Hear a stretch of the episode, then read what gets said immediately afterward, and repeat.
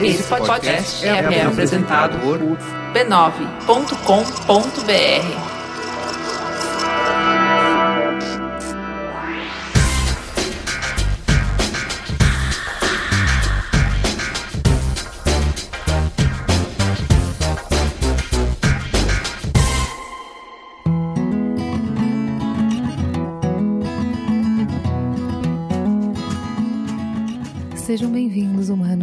curiosas. Esse é o Mamilos, seu espaço semanal para provocar crenças, desafiar certezas e promover encontros. Eu sou o que sobrou da Juva Lauer e a gente vai curtir mais uma semana de saudades do sotaque mineiro e da risada maravilhosa da Cris Bates. Quem vai dividir o microfone comigo mais uma vez é a nossa editora-chefe, Cris De Luca. E o maravilhoso, adorado Salve Salve, preferido de vocês, Caio Corraine. Ai, as mina pira. Faz tempo que eu não venho aqui.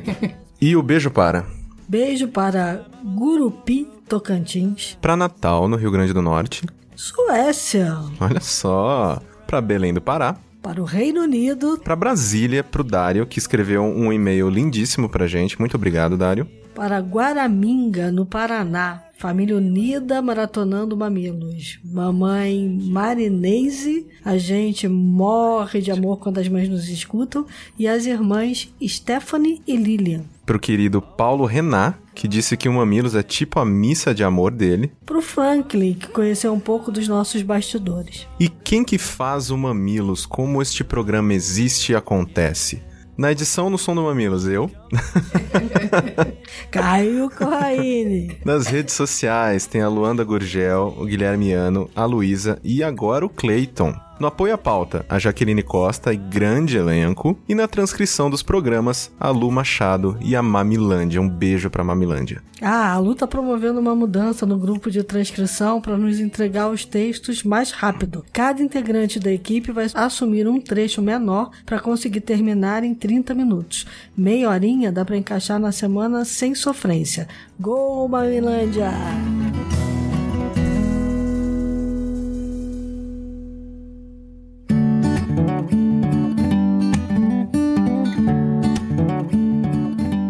No Fala Que Eu Discuto, você pode seguir a gente lá no Twitter, no mamilospod, e vamos começar com as mensagens que a gente recebeu por lá. A Maíra, no arroba Maíra dos Anjos, disse o seguinte, e o Mamilos Pod dessa semana foi o podcast mais difícil de ouvir da vida. Ah, não diga! Mais do que o 88 da PEC 241. E por isso mesmo, recomendo. Cerrado é o meu país, arroba Sérgio Melo 80. Ótimo debate. Fiquei sedento por respostas, por soluções. Mamilos e sua mania de nos fazer pensar onde a podesfera vai parar desse jeito. É. E o Thiago Neres mandou o seguinte: o Mamilos dessa semana foi bem denso e difícil de tomar uma posição. Gosto assim, quando saio com menos certezas do que quando entrei. Gente, como aquece o nosso coração, gente que entende a nossa proposta, que abraça, que transcende e faz o mamilo ser muito maior do que o que a gente sonha. Foi sensacional o retorno dessa semana. A gente tava super preocupada, eu e a Cris.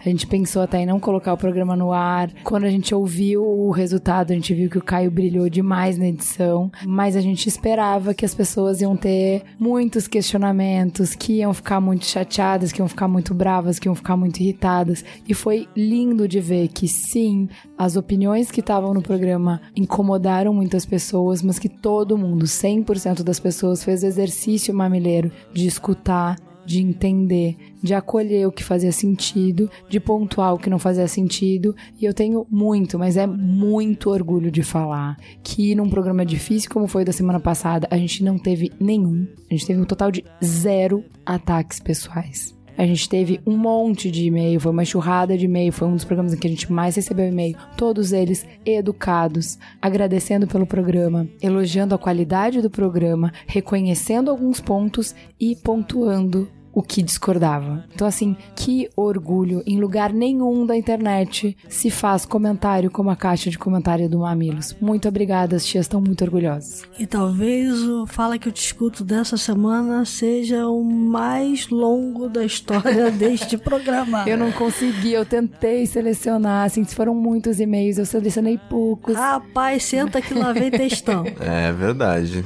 No Facebook, toda semana a conversa continua com posts especiais, então sigam lá, deem o seu like na página facebook.com barra mamilospod. Lá, o William José Quester ele falou o seguinte... Triste quando o programa vem e você fica ainda mais em dúvida se é a favor ou contra. Sinal de trabalho bem feito. Qual o objetivo da reforma? Amenizar a crise? Será que mudar as leis trabalhistas em caráter de urgência é uma boa forma de chegar nesse resultado? Será que reduzir os custos que caem em cima das empresas não seria mais efetivo a curto prazo? Não falo só de pagar menos impostos, mas simplificar todas as burocracias de gestão já economizaria milhares de horas úteis de vários brasileiros. Mas o foco são as relações de trabalho. Nesse caso, concordo com a Ju. Temos que ver que modelo queremos seguir. Ainda não tenho certeza de nada, mas acho que eu prefiro pagar menos direitos, mas ter certeza de que mais pessoas têm acesso a esses direitos, do que pagar muitos direitos a poucos que conseguem a carteira assinada. Fabício Belgrano. Gente, parabéns pelo episódio. Minha contribuição não é sobre esse episódio, mas sobre qualquer assunto. A gente confunde muito correlação com causa e efeito.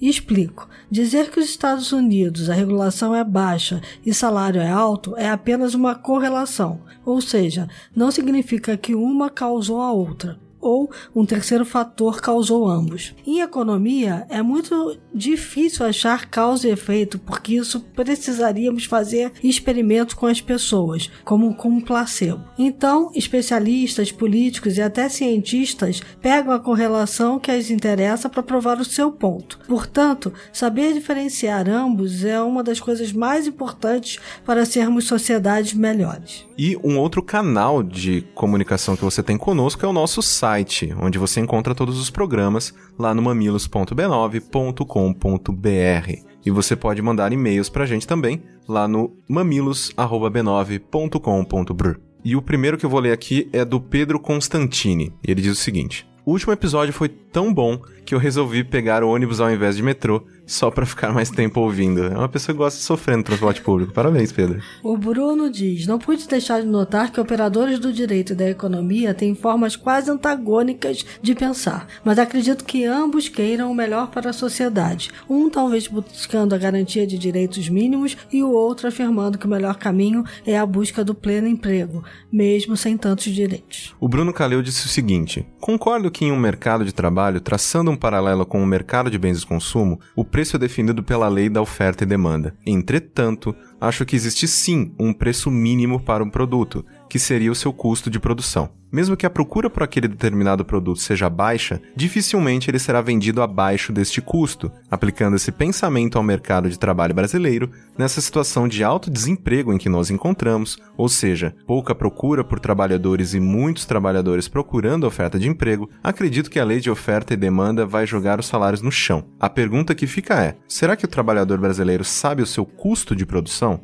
E mesmo que saiba, será que ele não venderá a sua força de trabalho por menos, por mera necessidade, já que é melhor do que não receber nada? E o filho pródigo a casa torna. Seja bem-vindo, Lauro Portela. Ele diz: o economista Joel Pinheiro disse que nos Estados Unidos as oito horas diárias foram conquistadas pela pura e simples produtividade. Como assim? E as greves, que inclusive marcaram a data de 1 de maio no caso de Chicago, em 1886, a OIT, a Organização Internacional do Trabalho, nasceu como parte do Tratado de Versailles, 1919, justamente para pôr limites à exploração sem limite dos trabalhadores. Já havia um medo no mundo, a Revolução Russa de 1917. Era melhor perder alguns anéis do que perder os dedos.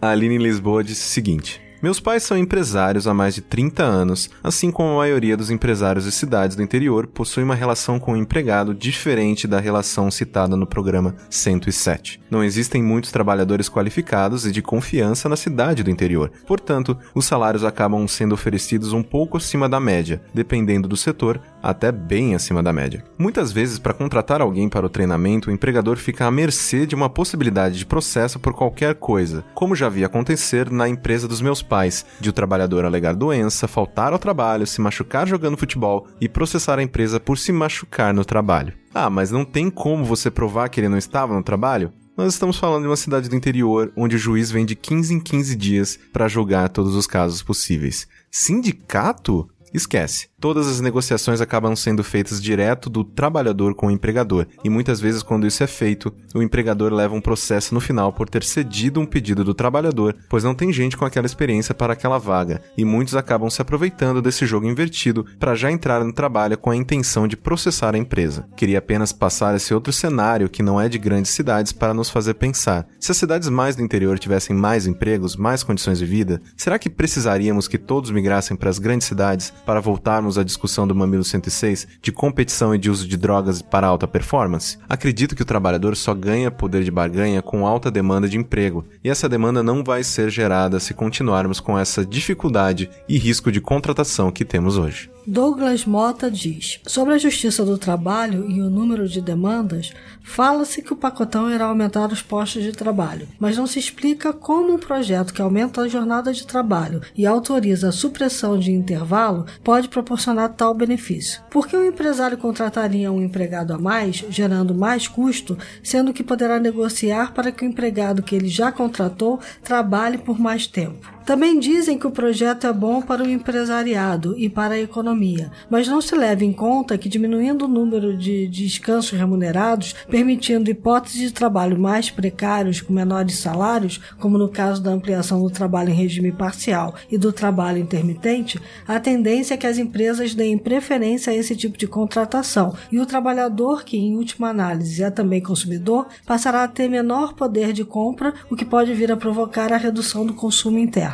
Enfim, as defesas do projeto têm sido vagas e repletas de frases prontas, e até agora não se demonstrou claramente como irá se dar o alegado impacto positivo na economia e na criação de empregos. Além disso, algumas coisas foram ditas sem que fosse dada devida atenção aos contextos em que vivemos. Quando foi dito, por exemplo, que a Justiça do Trabalho possui um número alarmante de litígios, trata-se de um fato. Contudo, foi omitido que o excesso de judicialização é um problema que ocorre em rigorosamente todas as áreas do direito brasileiro. Pode-se discutir, e aí talvez seja até um assunto para um outro programa, a cultura litigiosa do brasileiro e a tendência de judicializar os conflitos e sobrecarregar o judiciário sobre a reforma. Com relação à reforma em si, o PL 6787 de 2016 está sendo vendida a narrativa de que se trata de mera modernização e que o trabalhador não vai ter nenhum ou pouco prejuízo prático,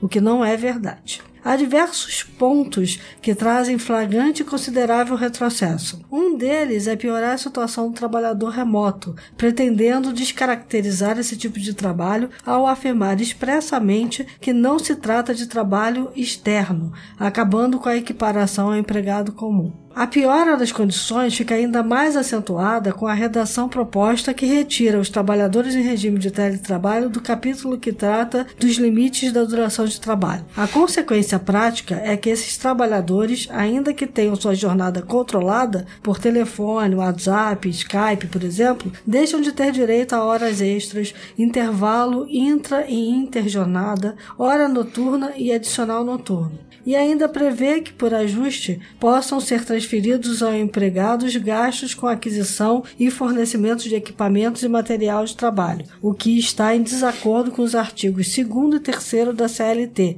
que dispõem ser o empregador quem corre os riscos da atividade econômica, tendo em vista ser dele também os lucros de tal atividade. Ainda que se defenda o atual texto da reforma, é preciso admitir que não houve o debate necessário.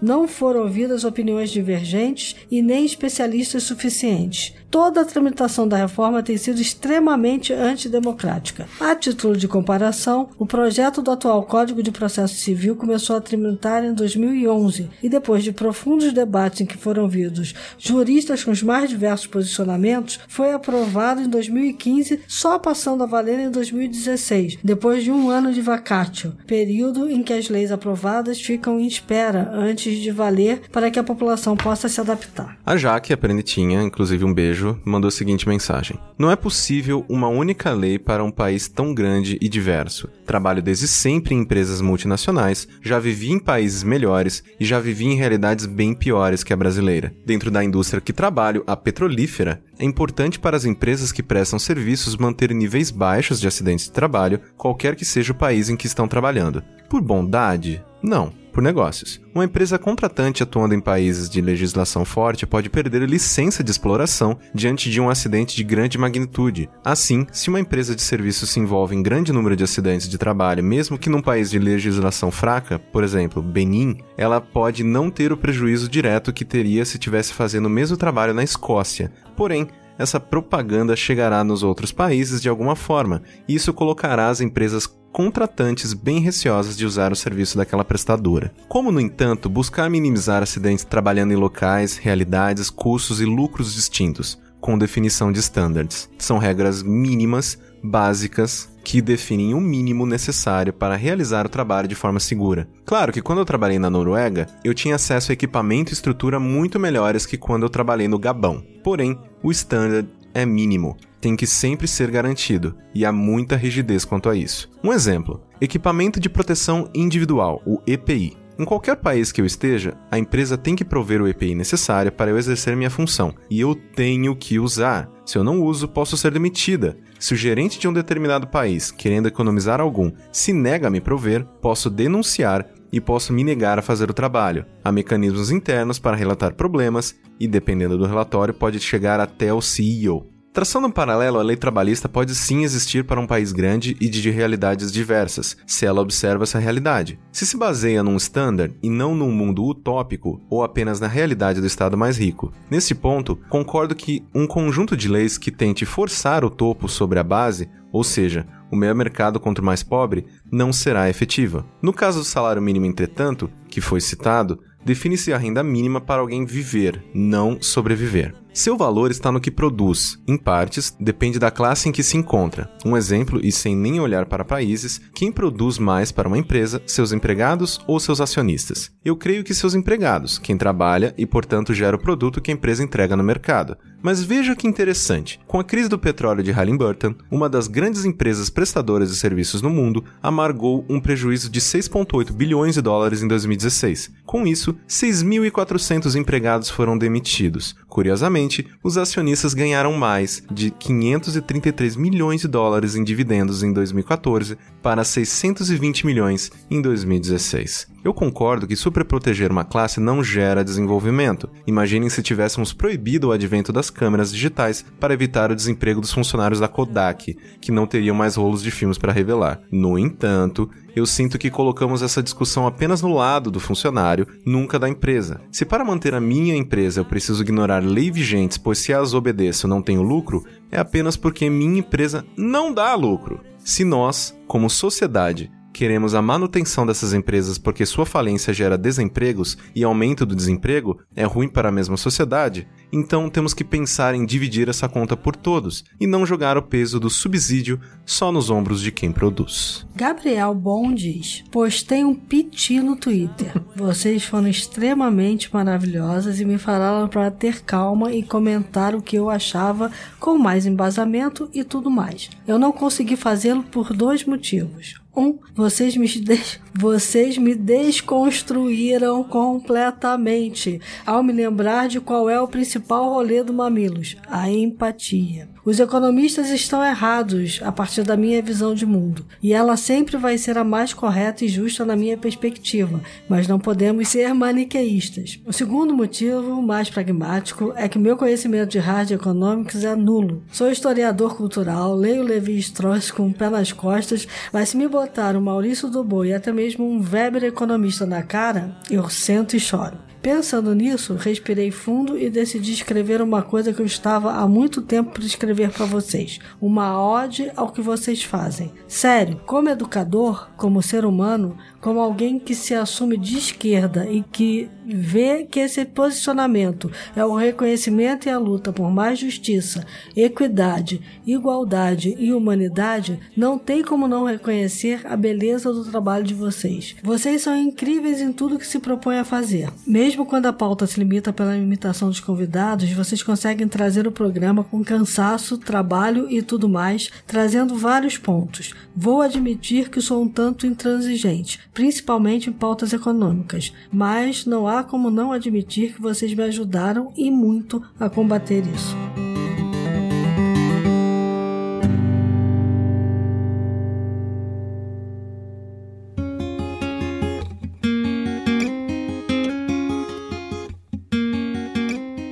Vamos então para a teta da semana.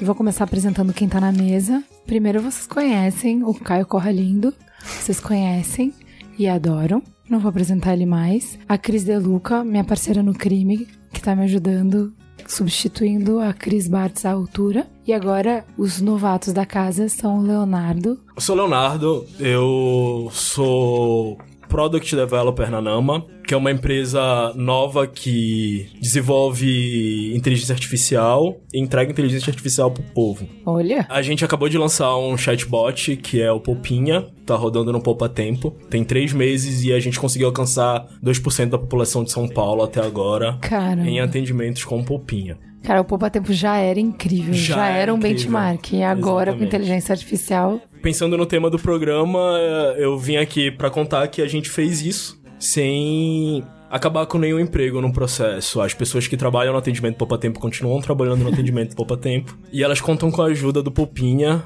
pra filtrar e fazer algumas tarefas mais cognitivas pra eles, como agendamento e informação pra população. chegaremos lá. Também com a gente tá o Thiago Rota. Thiago, quem é você na fila do pão? Fala pessoal, bom, eu sou só mais um cliente realmente que gosta de um pão francês, essa é a verdade. Eu adoro pão francês. Eu sou o Thiago Rota, eu sou o líder da plataforma Watson na IBM Brasil. Tô na IBM já há 12 anos. Bastante e você, tempo. então, você é o Watson. Eu? Quando a gente pergunta alguma coisa pro Watson, é você que responde. Normalmente sou eu que apareço na sala, é verdade. Eu sou apresentado como o Watson personificado, com certeza, com certeza. O, gente, o Watson é muito simpático, viu? Conhecendo ao vivo. Nem parece um robô, viu? Menino tão bonzinho. Caio, se introduz o tema pra gente, por favor. Introduzo. Qual é o fato? Estamos vivendo mais uma vez o hype da inteligência artificial. O tema vive em ciclos de excitação em que capta a atenção do público e gera muita expectativa, seguidos por longos e tenebrosos invernos quando a tecnologia não consegue evoluir na velocidade esperada. Mas dessa vez, a conversa acontece enquanto já estamos imersos na tecnologia. Usamos inteligência artificial cotidianamente em apps e sites de comércio eletrônico que nos sugerem o melhor caminho, o filme que gostaríamos de assistir e o produto que teremos interesse em comprar. Há 10 anos, era quase impraticável interagir com computadores em linguagem natural e hoje temos exemplos reais. Mais a metade das ações em bolsa transacionadas nos Estados Unidos já são comandadas por algoritmos. O reconhecimento de imagem também já está fazendo parte do nosso dia a dia. O Deepface do Facebook reconhece imagens nas fotos que postamos com quase 98% de acerto. Aplicado no mercado de trabalho, imagine uma empresa de setor de seguros analisando fotos de veículos acidentados, identificando as partes do veículo que foram afetadas e o grau de dano. Um fator que contribui para acelerar esse processo é que o mercado está usando um modelo colaborativo para impulsionar a evolução exponencial da tecnologia e, assim, desenvolver sistemas de IA começa a se tornar bem mais simples que há cinco anos. Esse avanço provoca mudanças significativas no futuro do trabalho. Setores sólidos e tradicionais simplesmente desabaram e tiveram que encontrar novos modelos de negócio para sobreviverem, enquanto outras profissões surgiram. Vamos explorar um pouco as possibilidades desse admirável mundo novo, entender os impactos que ele tem no nosso modo de vida e refletir sobre como essa revolução tecnológica vai mudar as relações de trabalho. Muito bem, vou começar perguntando pro Thiago quais são as transformações que a inteligência artificial vai provocar nos próximos anos. O que, que a gente já tem saindo da prancheta, indo para o mundo real e que vai mudar bastante a nossa vida? Bom, acho que o exemplo que o Léo deu aqui de realmente as pessoas começarem a interagir com a inteligência artificial para ter o acesso à informação de forma relevante, eu acho que é, é o melhor exemplo. É o que diversas empresas que trabalham com inteligência artificial estão tá buscando. Como é que a gente pode entregar uma informação relevante, rápida, para o ser humano que está dependente daquilo para conseguir viver nesse, nessa vida louca que a gente vive? né? Essa é a verdade. Então, acho que é uma das principais transformações que vão ocorrer daqui para frente. É agilizar o nosso trabalho na maneira como a gente vive, na maneira como a gente convive, para que melhore também a forma como a gente está hoje interagindo com o mundo em si. Mas dando exemplo, só pra gente, como a gente quer falar um pouco de, de impacto de trabalho, a gente precisa falar um pouco de o que, que essa tecnologia já está permitindo. Então, por exemplo, carro autônomo vai sair do papel? Com certeza. já saiu, né? Já saiu, é. A gente, a gente não, não vive divulgando porque tem muita coisa ainda a ser construída, principalmente quando se fala assim, pois é, mas numa situação crítica, ele decide pela vida de quem? Quem tá de fora, quem tá dentro, ou quem tá do lado direito, do lado esquerdo, como é que é, né? Então, por essas discussões, há muito ainda a evoluir. Mas isso não significa que a gente não possa colocar o carro autônomo para andar em linha reta. E você assumir quando você tem que contornar para direita ou para esquerda. Né? É, isso já saiu do papel e tá aí, tá rodando. Já. Tá no mercado, inclusive, tá no né? mercado, né? Porque a exatamente. Tesla já, já anunciou que vai colocar nos Estados Unidos, já tá atrás lá das regulamentações para ela poder é vender. Isso daí. É, na Intel, se, se, se... A palestra, o keynote da Intel no SXSW, falaram que 2020 é fato carro na rua já. Sem dúvida. Agora, pense só, já existe carro que estaciona sozinho. A gente poderia considerar isso como autônomo? Que não? Tá estacionando sozinho. Então, isso já tá fora do papel já há um bom tempo. É mais evoluir a tecnologia. Se a gente for falar de veículos autônomos como um todo, hoje nas grandes minas e algumas plantas em locais de difícil acesso, a gente já tem caminhões autônomos. E o caminhão autônomo está aumentando a produtividade da mineração, porque eu posso levar o caminhão em locais onde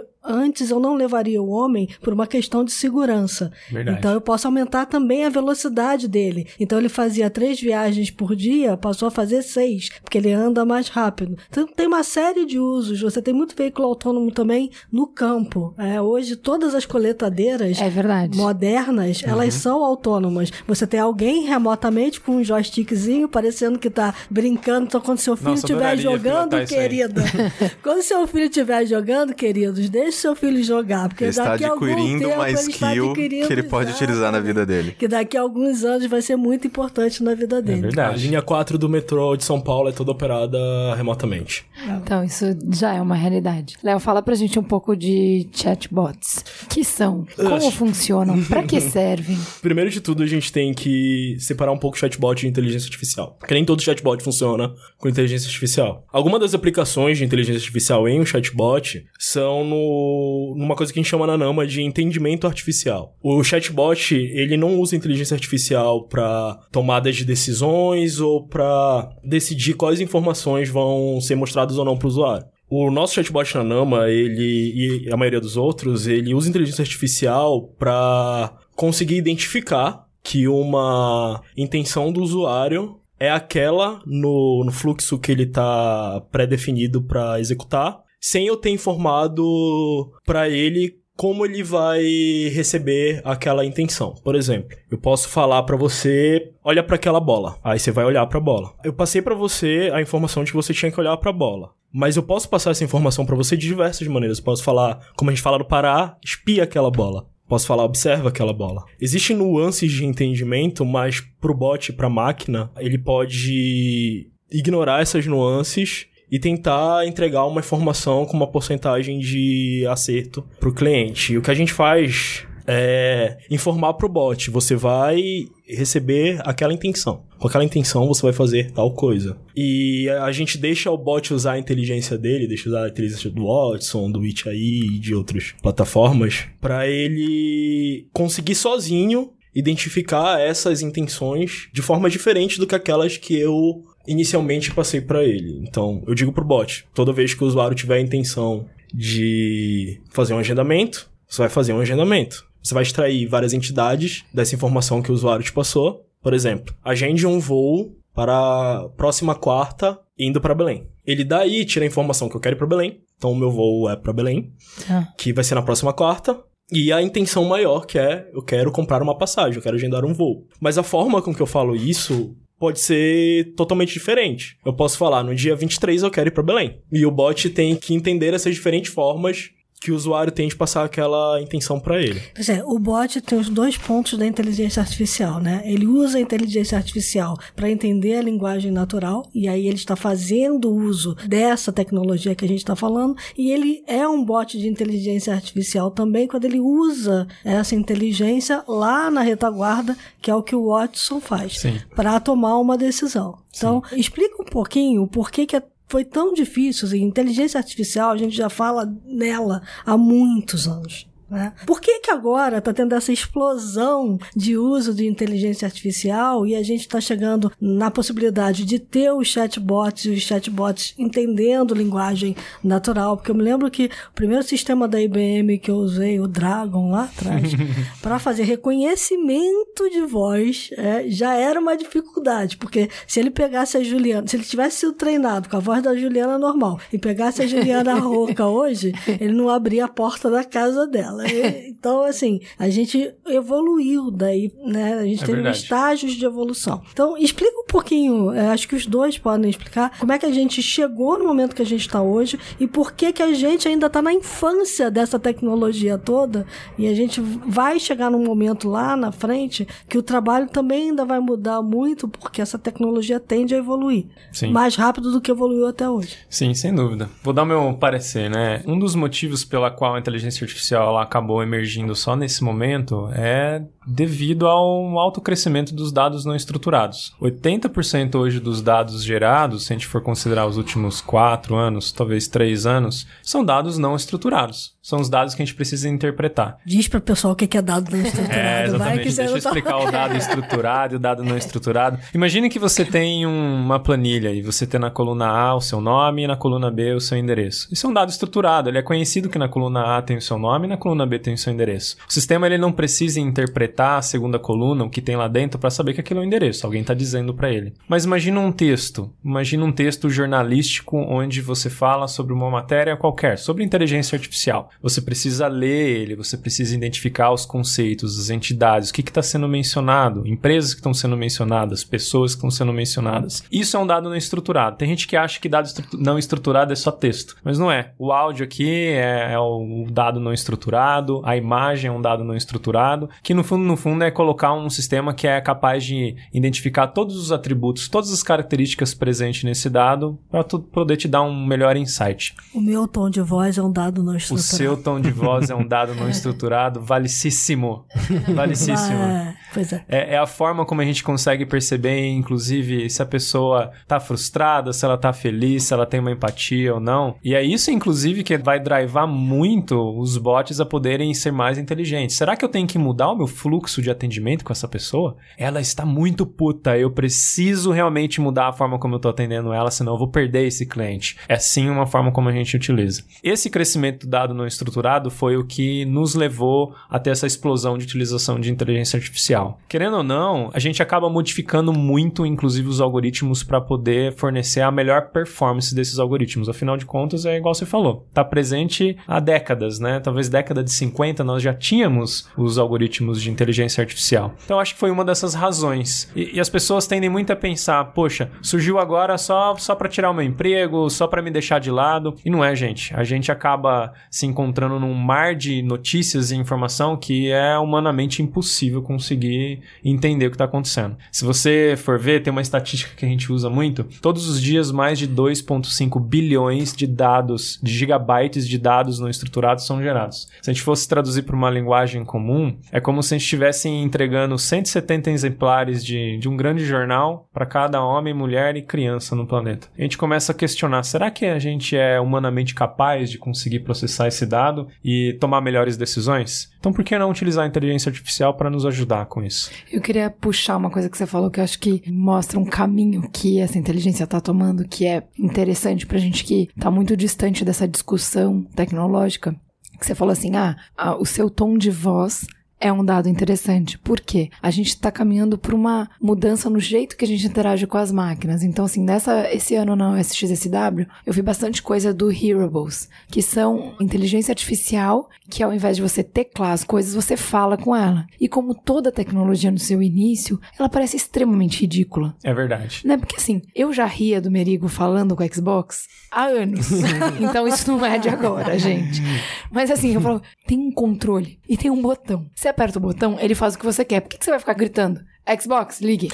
Xbox, ligue. ele não Inclusive, entende, ele não faz, é uma porcaria. um bilhão de vezes mais rápido. Rápido e mais fácil. Nesse caso do Então, Xbox. Porque você quer dar apenas um comando pro Xbox. Sim, se fosse uma reação, né? Tipo, ah, faça isso, depois isso, depois daquilo, e aí o sistema entendesse e realizasse todas essas ações, sim, com certeza, né? Então, mas é que é o início de toda a tecnologia, ela é meio burra, ela é meio travada, você Eu não falo com o Itaú fazer. até hoje, gritando pro celular, a conta! Porque o robô Então, assim, não, não eu não entende. conseguia entender essa decisão de que o caminho era esse. Eu falava, gente, é coisa mais idiota, escreve que é mais rápido. Beleza. E aí, no SXSW, os hearables que eu vi, imagina que você tá andando no meio da rua e você tá com um fone que é pra fazer a mesma coisa que faz o seu celular. Então, assim, ao invés de digitar tranquilamente, discretamente, onde fica a floricultura mais próxima, você fala alto na rua com seu fone. Nigel, Põe a música que eu quero. Quem faria isso, eu pensei? Parecia coisa mais ridícula. Depois, quando você começa a analisar quão transformador é o jeito que você lida com a tecnologia. Porque a gente, por, sei lá, milhões de anos, transferiu conhecimento através da conversa. Sim. Escrever, digitar, perguntar pra Google como é que são as coisas, é uma coisa nova que a gente se adaptou. Mas a gente é mais rápido e aprende melhor conversando. Então, se você realmente. A gente tá no início da tecnologia, então é tosco mesmo, mas assim, em termos de evolução, pensar que evolução não é a gente ficar escrevendo, porque não é assim que a gente se comunica, mas que a gente converse de uma maneira natural. E aí eu vi que o Nigel, na verdade, é aquela mina do filme do Her. Uhum. A gente já tá naquilo que Sim. parecia muito futurista pra mim. Isso já existe, já tem o Isso já Nigel. existe, com certeza. Ele já conversa com você. Com certeza. Eu, na verdade, na minha casa, por exemplo, eu já não controlo mais a iluminação através dos botões. Eu uso realmente. Recentemente fiz um projetinho com o Watson conectado com a Alexa e, e eu tenho lá as lâmpadas inteligentes da E Philips. você fala com eu elas? falo, eu, eu falo.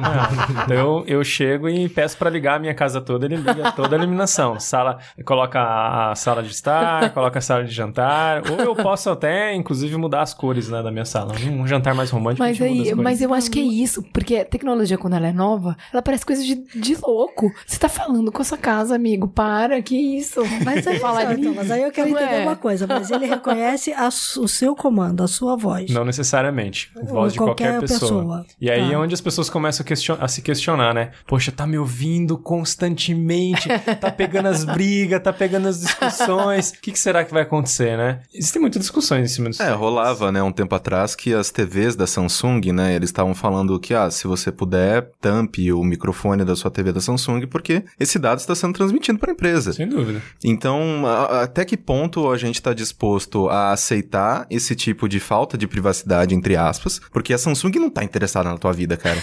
Ela tá interessada em como vender mais coisas para você. Então, a não ser que você seja, sei lá, o Trump. Depende. É, exato, né? Pois é. Mas... Depende de onde ela tá, Exato. depende do, tudo depende do quem contexto. ela é. Exatamente. Mas, é, então, até que ponto a gente aceita esse tipo de, entre aspas, né, invasão de privacidade para ter o avanço tecnológico mais presente nas nossas vidas? E eu acho isso interessante porque é uma coisa que ela.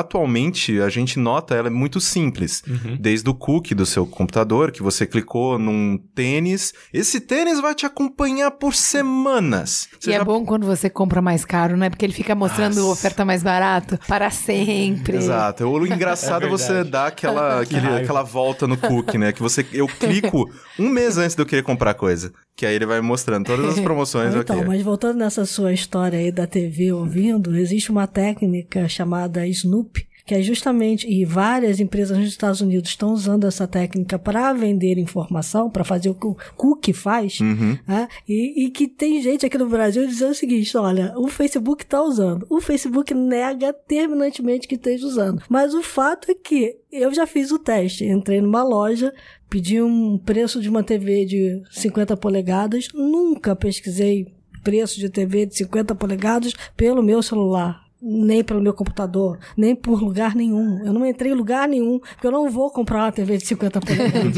eu só fiz o teste. Eu entrei lá e perguntei pro vendedor qual é o preço dessa TV de 50 polegadas, saí da loja e comecei a receber banners de TV de 50 polegadas. Então tem alguém me ouvindo, querido. Tem alguém me ouvindo. É, fato né? é que o que movimenta essa máquina da, da inteligência artificial é o dado. Sem isso daí ela não sobrevive e ela não pensa. Então, Isso. eles precisam disso. Isso. Faz parte do processo de coleta e alguém tá curando por esse dado para te entregar alguma informação relevante. É, É, que o o, que tá dado é o que faz a máquina aprender. Aprender. Aprender. Exatamente. E além disso, quer dizer, para você pegar essa montanha de dados, como a gente mesmo não dá conta, e o nosso cérebro é muito mais rápido Sim. do que o cérebro da inteligência artificial, a gente vai chegar lá, a gente precisa ter muito poder de computação. Sim. Por isso eu digo assim, os bots são o início, né? São front-end de uma engenharia toda que está por trás. Aí eles dizem assim, eu uso o Watson para alguma coisa, eu uso o sistema do fulano para outra. Então a gente tem todas as grandes empresas de tecnologia colocando isso num negócio chamado nuvem,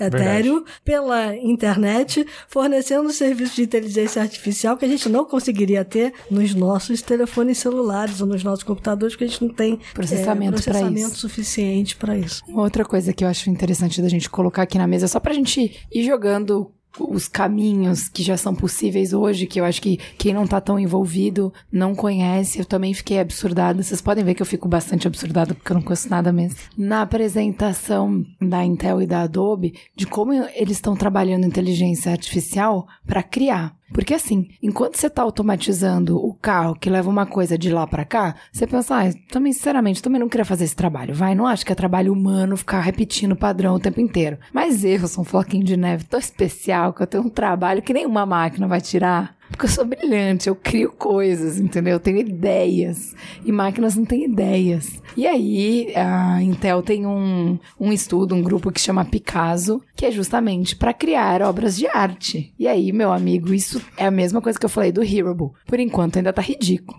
Por enquanto, comparado à criação humana, não é nada. Mas isso é uma possibilidade. Então, assim, a gente limita muito a nossa compreensão do que a máquina é capaz de fazer. Sim. E hoje a gente já está expandindo essas fronteiras muito mais, né? É, é engraçado, mas vocês chegaram a ver que o Watson ele suportou o processo de criação de uma música junto com o produtor musical Alex da Kid. Legal. O que a gente fez ali não foi substituir o produtor, em hipótese alguma, mas a gente suportou ele na criação, tanto da letra pesquisando os diversas fontes de dados, como New York Times ou Prêmio Nobel, como indo nas redes sociais para saber como que as pessoas se sentiam com relação aos temas que estavam sendo descritos nessas fontes de dados que para ele era interessante naquele momento criar. E o que ele queria fazer era uma música romântica, então ele falou assim: deixa eu pegar quais são as palavras e a forma com que as pessoas se comunicam que realmente trata de romantismo, que é romântico, porque são essas palavras na qual eu vou utilizar durante o processo criativo na criação da minha música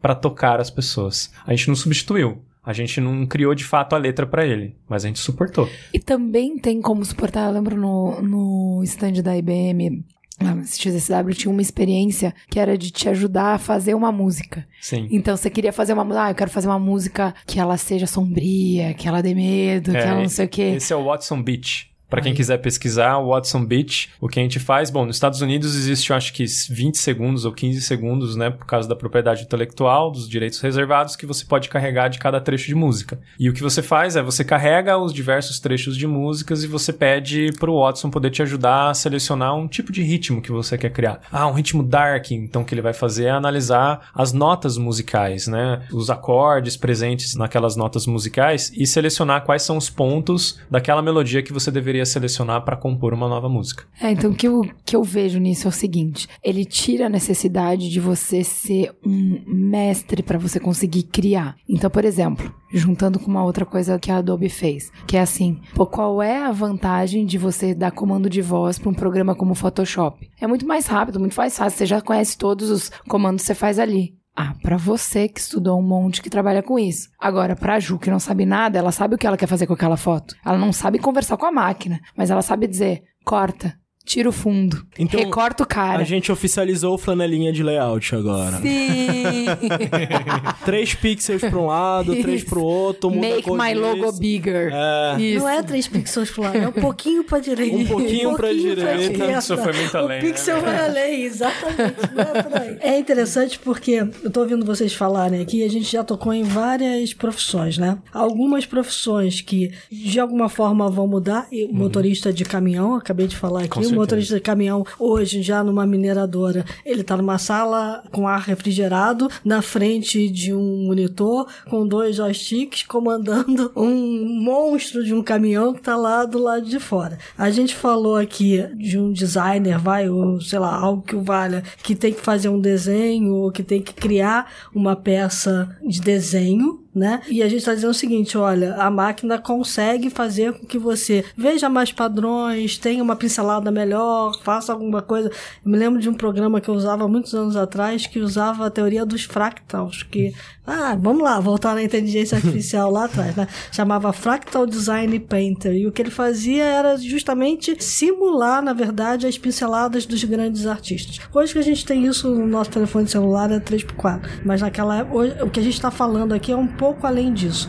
É você ter a máquina te dando subsídios que você pode não lembrar ou não conhecer. E aí a Juliana exemplificou bem com a história do Photoshop aqui. A gente falou da música, né? Não foi o Watson que fez a música, ele ajudou a fazer. Eu já comi receitas maravilhosas feitas pelo Watson. Eu acho Chefe que o Watson, Watson. o chefe Watson é sensacional porque o chefe Watson, o que, que ele faz? Ele pega é, o que cada um dos alimentos tem, as características de cada um deles, olha os vários pratos que existem no, no mundo e começa a sugerir combinações em função de combinações que existem no mundo com as mesmas Combinações que você nunca características. imagina, né? Ah, eu comi uma batata frita com chocolate que eu vou te dizer que tá uma É, carne com chocolate. Quem é que combina carne com chocolate, né? não? Assim, tava uma delícia a batata frita com chocolate, tem que dizer. Depois eu descobri que muita gente já come. Não sei porquê, mas tem muito adolescente que gosta, vai no McDonald's e pede. Enfim. E aí, estamos falando aqui de várias profissões que algumas somem, outras não somem. E eu estou me lembrando aqui de uma questão que é a secretária. Eu li uma matéria essa, essa semana que é o seguinte: será que a secretária um dia vai sumir? Porque eu vou ter a combinação do ah, chatbot. com um sistema de um assistente virtual que está lá junto com um grande desse, um desses grandes sistemas de inteligência artificial Watson, o DeepMind da Google, enfim, vai sumir Quer dizer, eu vou chegar num momento que o chatbot vai poder é, ouvir a minha conversa telefônica, e eu fiz isso com o Alexa, né? Você falou do Alexa. Sim. Tá lá o Alexa em cima da minha mesa de trabalho, é, e o Alexa passa a ser a minha secretária, porque ele vai atender a minha chamada telefônica, vai saber quem quer falar comigo. Se for um telemarketing, ele despacha na hora e diz eu não posso falar. Marca aquele número e diz que aquele número vai pra lista negra lá, porque aquilo é o equivalente a um spam. Se for uma pessoa que tentando agendar uma reunião comigo, ele vai buscar a minha agenda, vai ver na minha agenda se eu posso naquele dia. Se eu não puder, ele vai sugerir uma nova data. E depois vai me avisar que ele marcou uma reunião pra mim. Eu- isso eu achei meio complicado, porque talvez ele tivesse que me pedir, mas eu acho que cada um vai setar o sistema lá do jeito que ele quiser. E se for a minha esposa ou meu esposo, ele vai passar direto, vai perguntar assim: você precisa falar com ele agora? Ah, precisa. Então, ok. Passa. É, Nós estamos nós chegando nesse mundo assim. O Brasil já pode fazer isso, a gente já pode fazer isso em português. Sim, e a gente já faz isso, a gente já tem várias aplicações de inteligência artificial rodando atualmente. A sua inbox do Gmail, ela divide todos os seus e-mails em promoções, spam e, e coisas relacionadas a trabalho, já usando inteligência Muito artificial. bem, mas ela faz isso. Mas sim. ela já faz isso. A Siri, hoje em dia você consegue perguntar pra ela se você vai ter uma reunião às 10 da noite, se pode marcar nesse horário ou se você tá ocupado. Todo esse ecossistema que a gente já vem criando há muito tempo de colocar tudo na nuvem, das informações estarem um pouco mais estruturadas, apesar do- de não tanto. Fazem ser possível isso. É só questão de integração e Sistema. desenvolvimento de sistema. Mas assim, existem várias empresas hoje fazendo isso. É. O que o Léo tá comentando é, é uma pura verdade, né? Mas a gente tem empresas hoje que, se você copiar um e-mail em particular, que é um e-mail de uma secretária, e naquele e-mail a pessoa estiver sinalizando que gostaria de marcar um café com você, uma reunião com você, o que aquela secretária, como assistente cognitivo, pode fazer é olhar a sua agenda, olhar a agenda da outra pessoa e se essas agendas estiverem livres, o por que não marcar uma, uma conversa? Você está falando da XI. Exatamente. É, é um sistema que hoje vê a sua caixa postal de. de Exatamente. E essa é a secretária para agendamento de reuniões as a service. Mas é que é que é isso que eu acho engraçado, porque assim, outras coisas é mais fácil de você automatizar. Olha a quantidade de nuances que tem pra marcar uma reunião. Não é porque eu não tenho Não são muitas. Pra caramba, não é porque eu não tenho tempo livre, porque eu não quero. é tão simples quanto isso. Como é que uma máquina vai saber das coisas que eu recebo todos os dias, quem que eu quero marcar reunião e quem eu não quero? Deep Learning, Machine Learning, Inteligência Artificial. Cara, eu vou te falar que é, é, assim, em algumas agendas deve ser mais fácil do que em outras. Com certeza, na minha agenda é mais fácil que da do Merigo. Assim, gerenciar a agenda do Merigo, saber com quem ele quer falar. Eu sou uma mulher, Quem teoricamente gerencia? a mulher dele, e eu não saberia. Quem, mas quem eu não gerencia? faria, eu não me meteria isso. Então, mas talvez ela Então- aprenda com os padrões, né? Acho que E errando. E, er- e Mas- aprendendo e. É. É engraçado, mas e é, de novo, aqui mesmo você tendo uma inteligência artificial fazendo o schedule das suas reuniões, não significa que a gente vai inteiramente Seguir. substituir, substituir de fato a secretária, né? Não vamos subestimar de forma alguma. Tem várias coisas que ela pode fazer, a assistência pessoal, que hoje para um executivo vale muito. É o olho no olho, é, é o toque de você pegar e dar essa assistência para o executivo necessário, não só no digital, né? Então eu acho que o que essa tecnologia vem para fazer é inclusive salvar as pessoas de fazerem as coisas chatas. E eu vejo às vezes as secretárias ali na IBM, deve ter um monte de coisa chata, gente, que elas fazem. Será que elas não gostariam que um sistema, Isso. acho que, ó, já teve várias secretárias, você não pode colocar o WhatsApp para fazer isso aqui para mim não?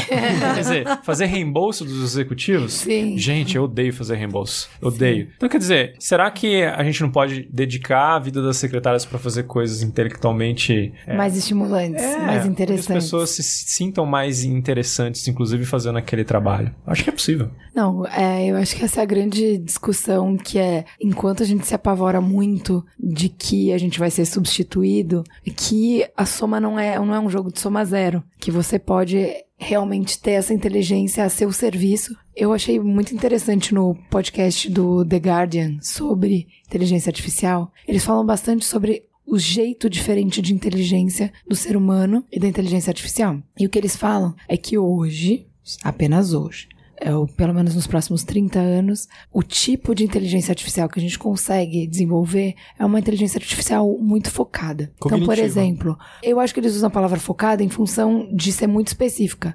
Você consegue ensinar, por exemplo, essa inteligência artificial a ganhar do melhor jogador de gol do mundo, que procure saber o que é gol, É bem legal, inclusive. é, mas você não consegue que esse cérebro super inteligente que ganhou do melhor cérebro do mundo humano de gol esquente uma xícara de chá. Ele não consegue fazer nada além disso, ele só faz isso, ele é só bom nisso. E o ser humano mais básico, nosso modelo mais básico de espécie, é capaz de fazer milhares de coisas. Nossa inteligência, ela é diversificada. Então, o que Tem, tem assim, um exemplo mais fácil, assim, ela consegue identificar que é um cachorro, mas ela não consegue identificar a raça do cachorro. Se você ensinar para uma criança de 3 anos a raça do cachorro, ela vai saber diferenciar e vai dizer que aquele cachorro é daquela raça. A inteligência artificial ainda não consegue. Ela olha para a figura e diz: é um cachorro. Se ela não tiver o arcabouço todo e ela não for aprendendo com tentativa e erro, que foi o que ele falou, e ela vai demorar mais do que uma criança de 3 anos para aprender isso, ela não vai conseguir dizer a raça do cachorro. É, eu achei interessante falar assim: a gente tem dificuldade de processar dados e a máquina consegue processar dados muito bem. Então, acho que é isso que o Thiago estava tentando falar. Bom, a gente está vivendo num mundo que nos inunda de dados e a gente está super estressado com isso, com o nosso cérebro,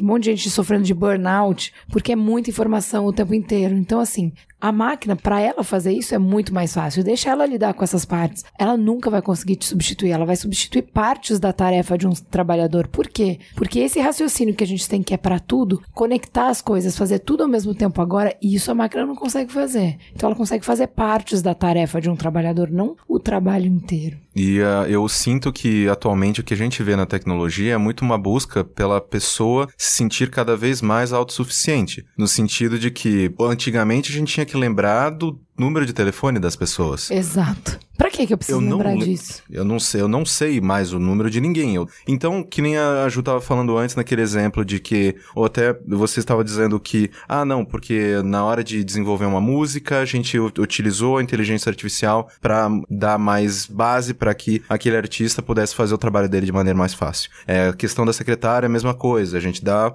né, ferramentas para que as pessoas desempenhem as tarefas que elas mais gostam ou que é mais significativas para elas, no caso. Então, eu sinto que a inteligência artificial, não só nessa questão, né, de tipo, ah, não, ela vai substituir trabalhos, ela vai facilitar trabalhos. Né, obviamente que, sei lá, no começo do século, mais de 40% das pessoas trabalhavam plantando coisas. Com, né, a- a- o avanço tecnológico, essas pessoas não é que morreram sem emprego. Não, ok, a gente não precisa Migraram. mais plantar coisa. O que, que a gente vai fazer agora? Então eu acho que eu, eu sinto que as pessoas ainda têm essa visão muito apocalíptica quanto à tecnologia, quando na verdade ela é, é muito mais natural e menos intrusiva do que a gente pensa. E esse é um ótimo ponto, né? Por que, que é um ótimo ponto? Porque quando a gente teve a mecanização lá atrás, no século XIX, esse temor também veio, né? A gente deixou muita gente que não tinha as habilidades específicas para o novo mundo, para lidar com as máquinas, né? Tem, quem não viu Tempos Modernos do Charlie Chaplin deve ver do que a gente está falando aqui agora. A gente está passando por o mesmo momento agora. A diferença aqui é que a gente, dessa vez, Talvez tenha sido assim também naquela época, quer dizer, quem mexe com as máquinas era uma galera muito pequenininha, né? Ah, Era muito pouca gente que mexia com as máquinas, ou que sabia mecânica, né? Então, a gente pode ter novos postos de trabalho, novas castas, do ponto de vista daquilo que a pessoa sabe, da habilidade que ela domina e do ponto da cadeia aonde ela vai estar. Então, a gente tem aqui na mesa, por exemplo, é, é bem bacana, né? Porque tem eu que escrevo sobre isso. Se você me mandar em algum momento escrever alguma linha de código, talvez eu consiga escrever basic, um pouquinho de alguma linguagem estruturada, tipo HTML, que eu domino um pouco, mas eu não vou saber fazer um programa, né? Acho que você já sabe fazer um programa e domina isso muito mais, né, Tiago?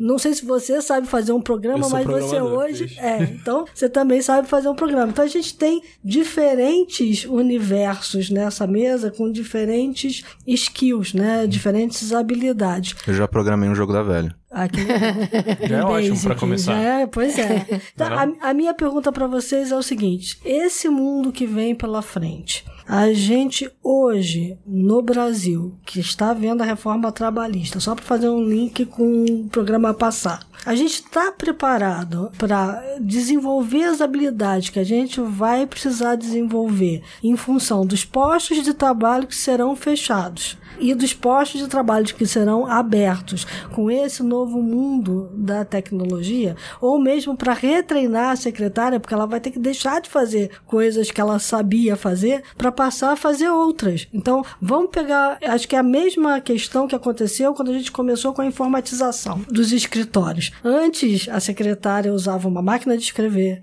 né? Tem até um, um filminho, depois eu vou dar para Ju botar no Facebook, que mostra exatamente a evolução da tecnologia com uma mesa de trabalho na frente, né? Que vão sumindo coisas, vai sumindo. Some o quadro de avisos, some a máquina de escrever, some o telefone, some isso, some aquilo. Calendário, fica calculadora. só tudo, fica só o seu computador na sua frente. E o que a gente está falando é que o computador vai sumir Logo também. some. Exatamente. Então, assim, que mundo é esse? O que, que a gente vai precisar dominar daqui para frente? Todo mundo vai precisar ser programador? Acho que não, mas o que, que a gente vai precisar saber? É um pouco complicado saber o que a gente vai precisar saber. O Thiago, que é programador, sabe que a gente já lida com automatização e com tentar não executar as mesmas tarefas repetidamente, diariamente. Então, eu acho que é essa a maior skill que a gente pode pedir pra população e pra todo mundo ter daqui pra frente, porque se a gente começa a ter esse mindset de que eu não vou repetir a mesma tarefa de novo, é mais vantajoso pra mim é, utilizar uma ferramenta que eu faça essa tarefa, ensine pra ela uma vez e ela repita ela toda vez que eu precisar que ela seja repetida, é vantajoso, é vantajoso pra todo mundo, porque você começa a, a gastar seu tempo com coisas que realmente valem a pena e não a repetir aquele mesmo processo. E toda essa gama de trabalho que é baseada em repetição, talvez morra, talvez não, talvez evolua. É difícil dizer o que vai acontecer. A gente tá aqui para isso, mas é meio difícil. Fala aí, Thiago. Uma, uma coisa que as pessoas precisam muito ter em mente é que sistemas cognitivos utilizam inteligência artificial não são sistemas programados. Você não precisa saber programação para lidar com eles, você precisa ensiná-los. O processo de ensinar você só se insere no processo de ensinar se você domina um assunto. É aí que a pessoa acaba tendo um grande valor no momento de interagir com o sistema de inteligência artificial. Que as pessoas precisam saber nesse momento, e eu sendo bem sincero, uma opinião muito Tiago é: eu vejo que as pessoas ainda não caíram na real de que elas precisam se especializar, aprender, porque isso são coisas que a gente não vai transmitir para a máquina do ponto de vista de um processo criativo, um bom senso, o senso comum. São coisas que não vão para a máquina, mas a gente vai transmitir toda a rotina nossa para uma máquina executar cálculos em que nós levamos horas para resolver. Nossa, quantas horas eu levava para resolver uma derivada na aula de cálculo quando eu fazia engenharia?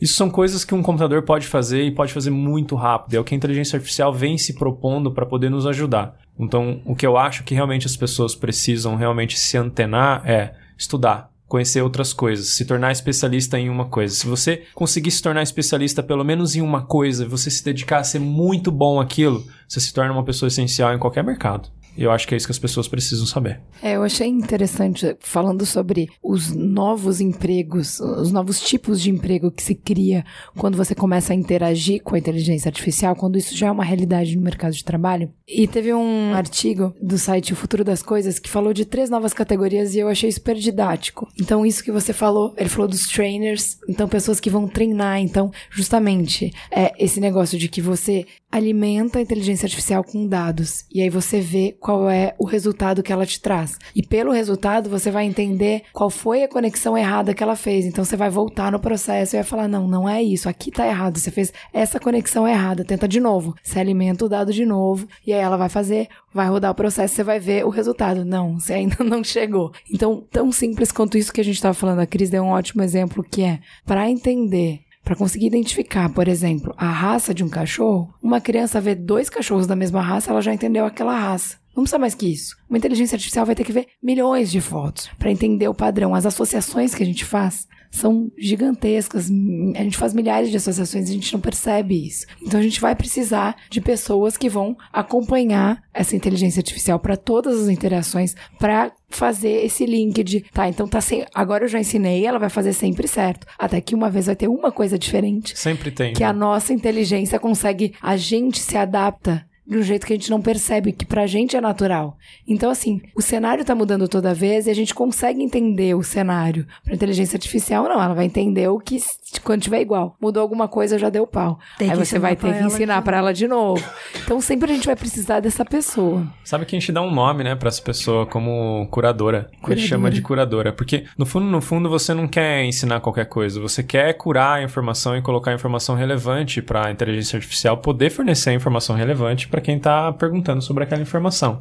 Então, essas pessoas existem. Quando você pensa, por exemplo, no atendimento de call center e você colocando uma inteligência artificial para fazer o atendimento onde eles liam antes um script, na verdade, os atendentes eles não acabam sendo demitidos, eles acabam integrando um centro de computação cognitiva e eles são responsáveis por curar, fazer a curadoria da informação que vai para dentro desses sistemas. Isso eu acho fantástico, gente. As pessoas se sentem brilhantes.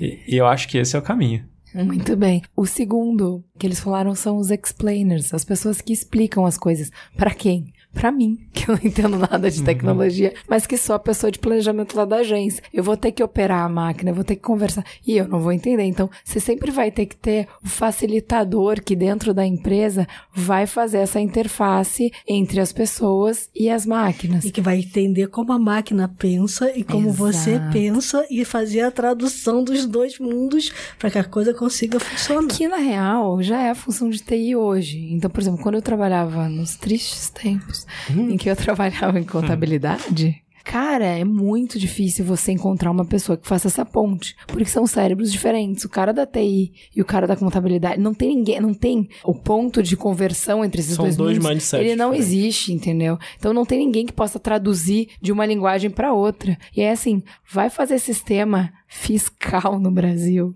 que é a zona, a zona. Dava muito errado, porque o cara da TI pensava, como você falou, dados estruturados. Uhum. Se é uma coisa que não é estruturada no Brasil, é o sistema tributário. não é estruturado.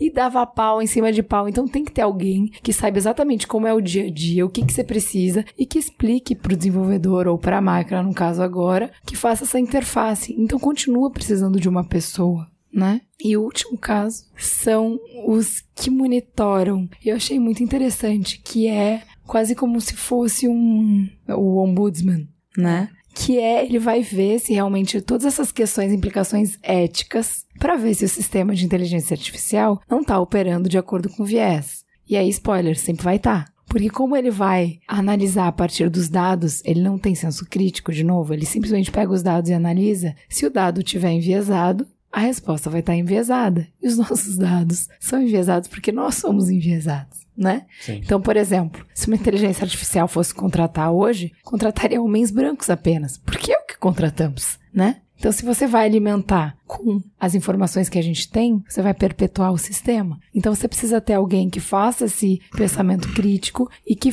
vá questionar e vá pensar sobre o código, sobre o aprendizado da máquina, para que ela possa mudar e realmente ser o que a gente espera dela, que transcenda a nossa dificuldade, que a gente sempre vai ter viés, e a máquina, potencialmente, se for bem programada, tem a possibilidade de não ter. Né? É engraçado, vocês ouviram falar do projeto da Pinacoteca que a gente fez? Sim. É bem legal, porque aquilo demonstra para a população, de fato, como é que funciona. Mas fala um pouquinho, porque É, pode ter sei. gente Vou- que não vou viu. falar para vocês. A gente implementou o Watson na Pinacoteca para fazer com que as pessoas pudessem se comunicar com as obras. Foram Ai, sete isso. obras O foram B9 tem isso, tá? O B9 é, É. um site maravilhoso. Se- Sete obras foram escolhidas. A gente fez uma pesquisa e nessa pesquisa a gente notou que 70% dos brasileiros não têm a rotina de visitar museus. Muita gente realmente não conhece, né? E, e, foi, e foi muito legal ver que essa tecnologia fez com que as pessoas se aproximassem mais da arte. É, é legal que eu vivo indo lá na Pinacoteca fazer gravações e, e ver a experiência que as pessoas passam. Tem gente que chora, gente, porque você começa a interagir com a obra e você faz qualquer tipo de pergunta em linguagem natural, a obra te entrega ali a resposta e você se sente tão confortável em seguir com aquilo. E o que a gente tem naquele sistema é um feedback sempre positivo ou negativo, perguntando para você se eu te ajudei com aquela resposta. E esse feedback positivo ou negativo, ele nunca faz uma retroalimentação no sistema de forma automática. Porque a gente entende que muitas das vezes se a pessoa dá um feedback negativo, não é porque tá errado, porque talvez ela não gostou da resposta.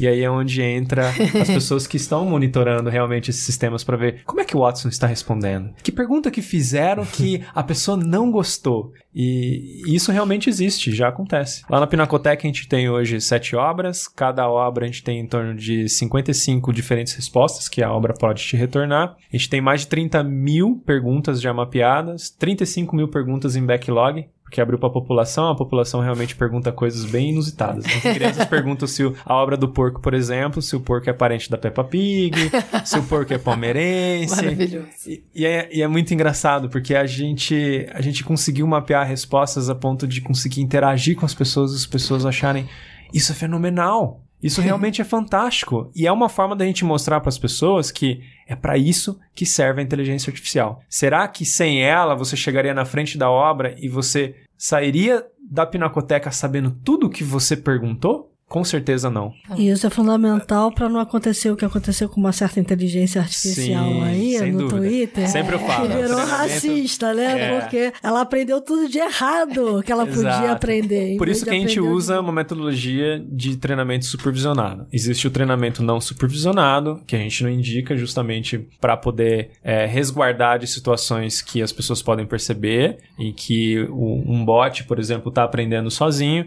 Então a gente utiliza muito da metodologia de treinamento supervisionado. A gente realmente monitora. É, é gratificante ver as pessoas lidando com a inteligência que se Demais. né? A gente tem um dado no Popinha, o bot do Poupa Tempo, que 16% dos atendimentos que terminaram bem sucedidos, as pessoas respondem Deus te abençoe.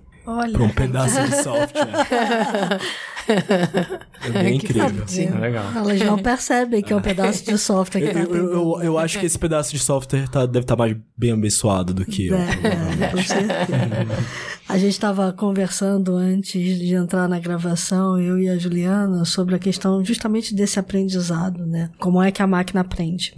Como é que ela estabelece associações? Porque as nossas associações levam muito do contexto da gente, né? A forma que eu tenho de aprender é diferente da da Juliana, é diferente da sua, é diferente da dele, é diferente da do Caio. Tem muito a ver com o lugar, a família de onde a gente veio, o contexto, é o lugar onde a gente viveu e cresceu, as escolas que a gente frequentou. Tudo isso influencia na forma de como você percebe o mundo e como você vai fazendo as associações e vai transformando a informação em conhecimento e em aprendizado. A máquina não é assim. Então, se realmente se não tiver o curador, vai chegar uma hora que as máquinas vão estar aprendendo entre elas e aí a gente vai perder o controle. E você sabe que existe uma razão pela qual a gente coloca mais de uma pessoa treinando a inteligência artificial, para que a inteligência artificial não adquira o ponto de vista de somente uma pessoa que um passou, viés. é, que passou por um processo de aprendizado único e que é diferente das outras pessoas. Isso é importante. É, então é uma forma da gente inclusive fazer com que a inteligência tenha,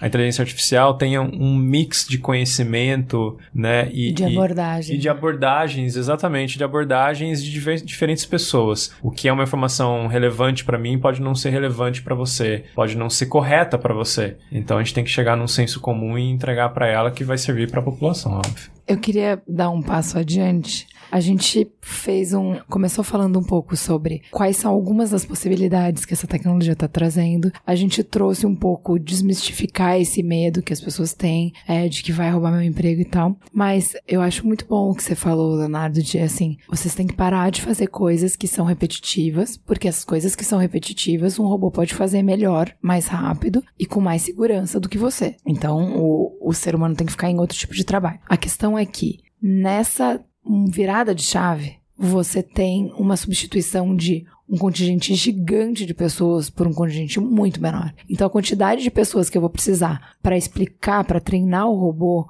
é completamente desproporcional à quantidade de pessoas que ele vai substituir no trabalho. Então a quantidade de postos de trabalho que você abre é muito inferior à quantidade de postos de trabalho que você elimina. Então eu vou dar o um exemplo aqui. A, a gente não pode afirmar isso. Bom, quem está afirmando dar isso é o Banco Mundial. Mundial, né? O Banco é. Mundial está muito assustado porque tem determinadas tarefas. Isso, assim, talvez não funcionem para nós aqui, para alguns dos exemplos que a gente mundial. tem, em que a gente está falando de um profissional que é um profissional já num nível um pouco maior, né? Mas quando você junta a inteligência artificial com os robôs que hoje estão nas linhas de produção e eu em algum momento posso de fato não ter ninguém supervisionando ele porque eu tenho o trainee lá atrás, eu posso ter linhas enormes de produção onde eu não preciso mais de trabalhador. Não só, Cris. quem vai É que o Leonardo falou. Não, Exatamente o- esse é o problema.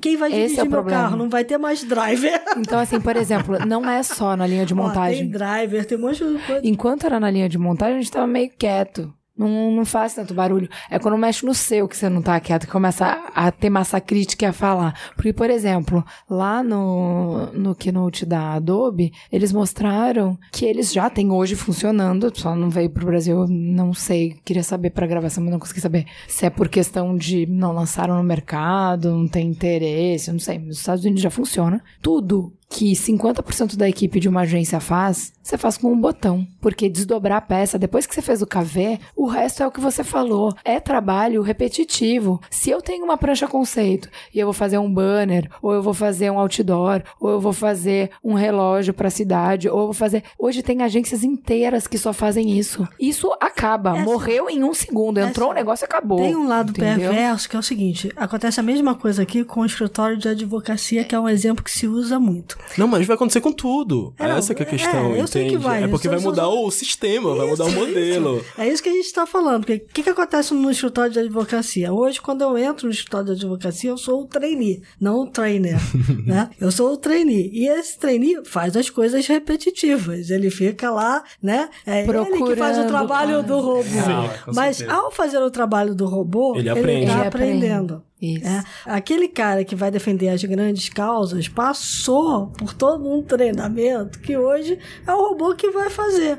Como é que esse cara vai chegar a ser o grande cara, né? Que vai ser o grande advogado. Então a gente vai ter que mudar um pouco o sistema de educação. Exato. É, é, Era isso que a minha provocação lá atrás É porque um eu pouco acho, essa. eu acho é que a gente não acredita no sistema, porque assim, vamos lá. Se você fala que a tecnologia, porque não é a tecnologia, é como a gente se organiza como sociedade, é isso que a gente tem que discutir, não a tecnologia. E esse é o problema, porque assim, teoricamente, você fala, bom, então se eu não preciso perder tempo mais com essas coisas, eu libero minha galera júnior pra colar no sênior e aprender mais rápido, melhor, ser mais estratégico, porque por exemplo, na criação não pode falar isso, mas é fato que eu não tenho uma ideia mais brilhante que o meu assistente. Se a gente sentar junto, a gente tá igual para criar, entendeu? Então eu dobro a capacidade criativa da agência se eu libero o assistente de exato. fazer trabalho ruim para ficar do meu lado criando junto comigo. Coisa que inteligência artificial nenhuma vai conseguir substituir. Mas a agência não vai fazer isso. Vai mandar a galera toda embora e vai ficar com os três caras que fazem a criação até hoje, porque se fizeram até hoje, continuam fazendo. Então a questão é como a gente vai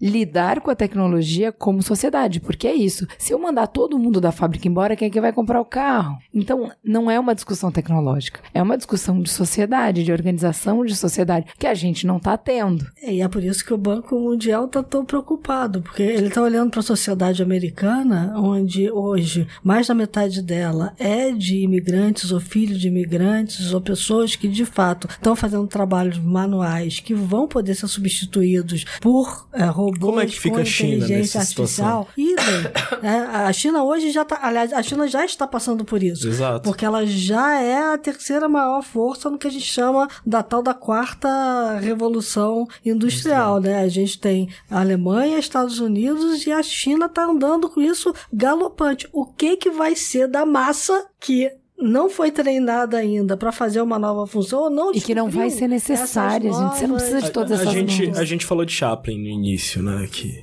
e o que aconteceu lá, e, e eu acho que a preocupação era exatamente a mesma. A população aumentou, ela não diminuiu, e os postos de trabalho que existiam naquela época já não existem mais hoje em dia. Isso. É uma constante evolução. A gente vai chegar num ponto em que a gente vai ter um problema X, a gente vai resolver um problema X com a ajuda do Watson, com a ajuda da Nama, com a ajuda de todo mundo. E a gente vai conseguir cada vez mais resolver esses problemas de forma mais rápida e melhor. Eu sou completamente otimista sobre o futuro. Eu sei que vai ser difícil, vai ser difícil pra quem geralmente é sempre mais difícil. Sim. Mas eu acho que a longo prazo e a nível de humanidade, a nível de quem a gente é, tende a melhorar. Eu, eu tava conversando com a Cris antes, falando de uma coisa até mais complicada que isso, que é tipo, bom, próximo passo é a máquina aprender a partir da máquina, e aí você não sabe mais pra onde vai, isso é complicado, então tem uma questão ética envolvida tal, mas isso não é um problema pra agora, é um problema pra daqui 50 anos, mas se a gente deixar pra pensar isso daqui 50 Exato. anos, aí a gente não tem tempo, aí eu falei assim, Cris, é o seguinte, ela falou assim, não, a gente tem que sentar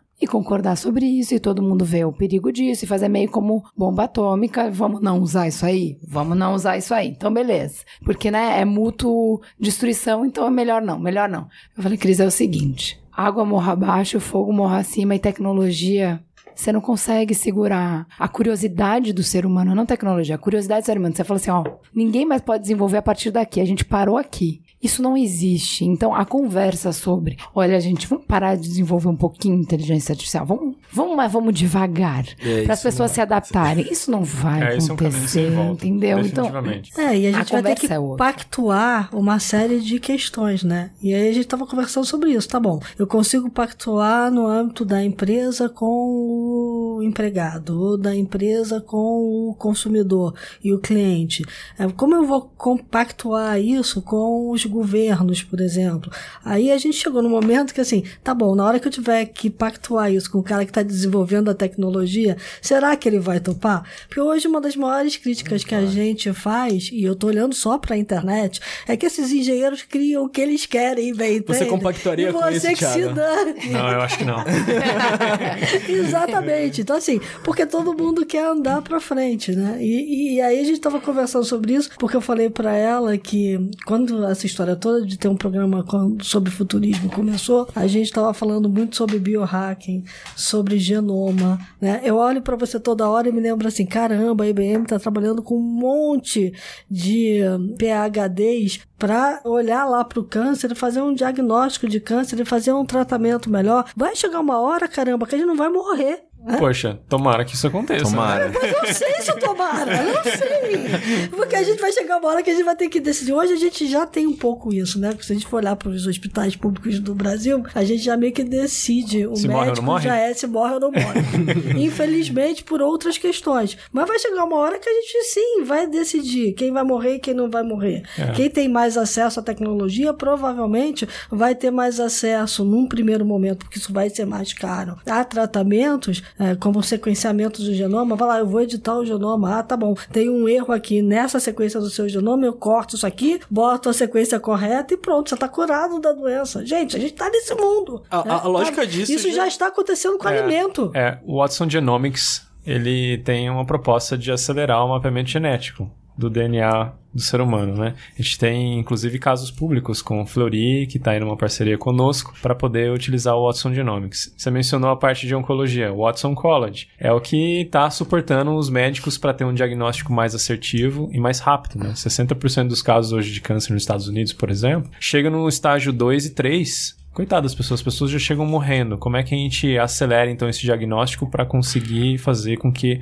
essa pessoa, no mínimo, tenha uma chance de ser curada? Eu acho que essa é a razão pela qual a gente ainda não delegou à máquina a decidir. Nós temos ainda uma tecnologia suportando o profissional e deixando que, que o profissional médico decida até o momento em que a gente começa a ter discussões mais profundas sobre para quem a gente transfere a culpa de uma decisão, caso a máquina venha a tomar. Isso é uma discussão, gente, longa. Uma discussão ética. A, a não, mas Europa tá, tá muito enfronhada nisso. É porque é, também a gente pressupõe o erro da máquina. A gente pressupõe que a máquina vai errar. Ela vai é, é errar. o caso do carro. Só que Ela vai errar. ela, ela tem que errar antes dela estar disponível pro mercado. Esse que é o ponto. É, o ponto é assim, se você pensar no carro, no carro autônomo e essa questão toda ética, se ela vem a matar você porque você estava atravessando e, na verdade, se ele não te mata, ele mataria quem está dirigindo, a quem você culpa? O motorista vai ser culpado porque a máquina simplesmente decidiu matar você e não matar ele?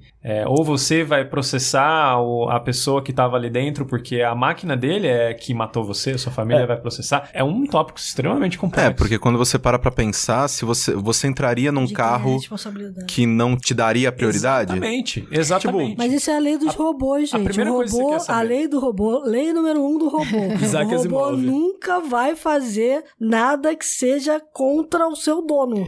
Nunca. Mas é esse é o ponto, né? Porque se ele pensar de uma maneira lógica, você pode salvar o motorista ou atropelar cinco pessoas na calçada. Pela lógica, salva cinco, né? Pelo amor de Deus. Mas é o teu carro.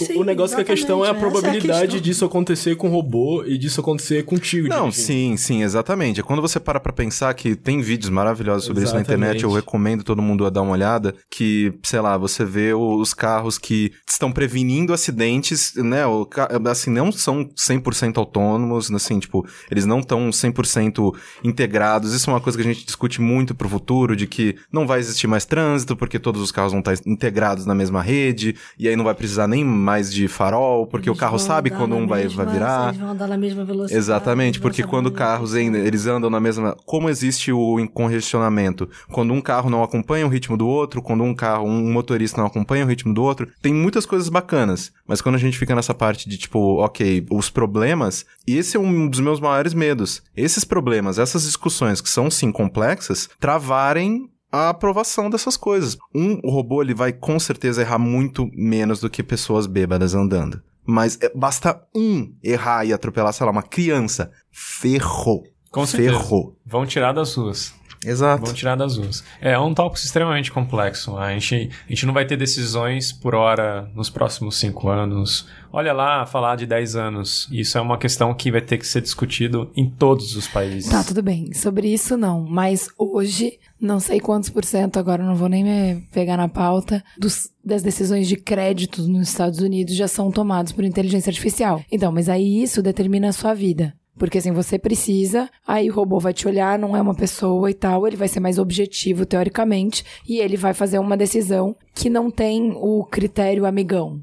Ah, eu sou amigãozão do gerente, então ele me consegue uma coisa, é o critério objetivo. Se você deveria ganhar, você deveria ganhar, beleza. Só que aí tem toda aquela questão que a gente já discutiu antes sobre o viés do robô, que ele não tem como ser objetivo porque os dados que ele tem não são objetivos, também são enviesados. Então, aqui no, aqui no Brasil, o que eles estão querendo fazer, tem várias instituições financeiras, o Tiago sabe disso, já trabalhando nessa linha e instituições que olham o seu potencial de risco de crédito. O score do né? Serasa. O score do Serasa. ah, O score do Serasa hoje já poderia fazer esse score olhando o seu hábito do telefone celular. Se você é bom pagador, se você não é bom pagador, pelos hábitos que você tem aqui. Em algum momento, a IBM, por exemplo, poderia dizer se eu sou boa pagadora ou não, olhando para minhas coisas no Facebook, porque ela tem acesso a tudo que eu faço no Facebook, eu deixo fazer. Então, é, ela tem. Eu não tenho, ele não tem, você não tem. Ela tem porque ela tem um convênio com o Facebook que é, tem a massa de dados do Facebook inteiro. Então, ela ela, em algum momento vai poder dizer: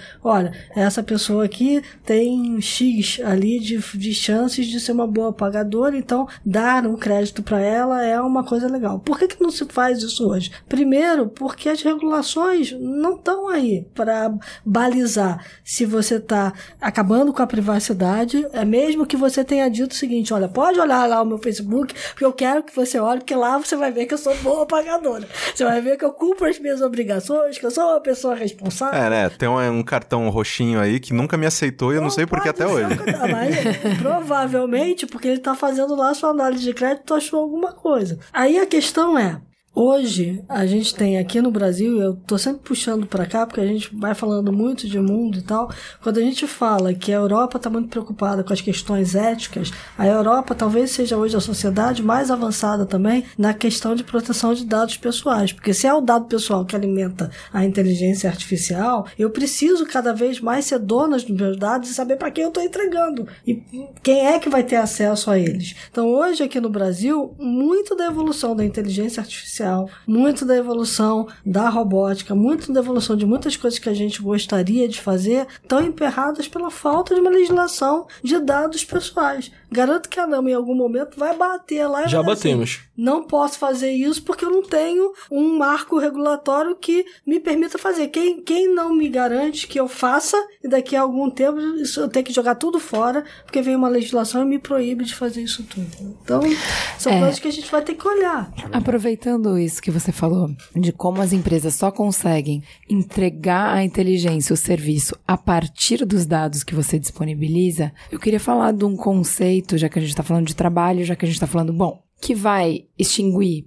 postos de trabalho? Vai. Que vai diminuir, eliminar algumas profissões, em alguns casos não vai eliminar a profissão, vai eliminar tarefas, mas os postos de trabalho vão eliminar. Isso é fato, mas você não vai parar a tecnologia. Então, como a gente vai lidar com a tecnologia e como é que a gente faz essa transição? Porque eu concordo com você. A partir do momento que você tem um outro mundo, outra realidade, criam-se novas necessidades. Você não estanca a necessidade que você tinha. Mas tem uma galera nesse meio aí que fica à deriva. Então, como é que a gente faz essa troca? E entre as pessoas que conversam sobre aí, se fala muito sobre o BI, que é Universal Basic Income. Eu nunca tinha ouvido esse conceito antes do SXSW. Eu ouvi pela primeira vez lá. Eu acho que a discussão é sempre saber assim, o que, que de fato as pessoas com conhecimento básico podem se integrar dentro da sociedade com a chegada da inteligência artificial. Eu acho que todo mundo tem o que agregar. Todo mundo tem um tipo de conhecimento que pode ser agregado na, na, na concepção de um sistema de inteligência artificial. Seja mais básico possível, essas pessoas têm que ser integradas de alguma forma.